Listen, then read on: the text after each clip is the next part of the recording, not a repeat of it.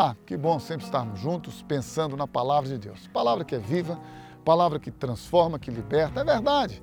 Você pode buscar, olha, na religião, você encontra muitas regras, até de certa forma interessantes. Então você vai e muda de religião, ou decide seguir uma religião qualquer aí.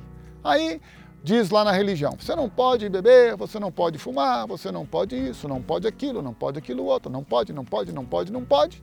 E aí fica sendo a religião do não pode o Deus do não pode. E deixa eu dizer o que a Bíblia diz. A Bíblia diz que todas as coisas, todas as coisas, eu posso, mas não me são lícitas todas as coisas. Então não é porque eu posso que eu vou fazer. Por exemplo, eu posso beber? Posso. Isso faz bem para o meu corpo, que é templo do Espírito Santo? Não. Então não devo. Ah, eu posso fumar? Pode.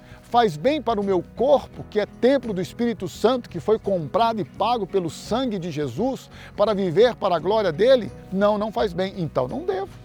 Ora, se eu vou passar a noite acordado, trabalhando, não no trabalho, né, que é minha função profissional, mas se eu vou passar a noite na internet, por exemplo, ou assistindo filme, ou estragando meu corpo, mesmo com a comida, por exemplo, tem gente que ama comer, porque tem gente que fala que o outro peca porque fuma, peca porque bebe, mas é um glutão.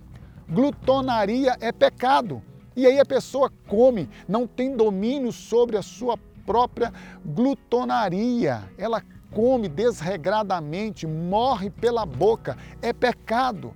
Então o nosso Deus não é o Deus do não pode. O nosso Deus é um Deus de santidade, um Deus de pureza, um Deus de harmonia, um Deus de equilíbrio, um Deus que fala que você e eu devemos prestar contas a Ele por tudo aquilo que fizemos com a nossa vida. Então o meu corpo, que foi oferecido para o pecado, agora deve ser oferecido para a justiça, para a santidade para a pureza. Se eu outrora o ofereci para a iniquidade, eu agora devo oferecê-lo para a pureza.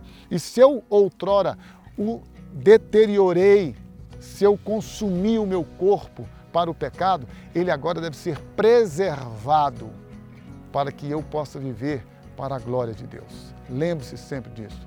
O nosso Deus é o Todo-Poderoso, não é o Deus de religiões, religiões humanas, é um Deus de santidade, de pureza, um Deus de intimidade, de comunhão, de relacionamento com o homem, um Deus que quer a cada dia ter todo o prazer de conviver com você e comigo. E isso só é possível por meio do seu Filho Jesus. Por isso, se você deseja ter intimidade, relacionamento com Deus e uma vida de verdadeira liberdade, entregue a tua vida a Ele. Confia nele, o mais Ele o fará.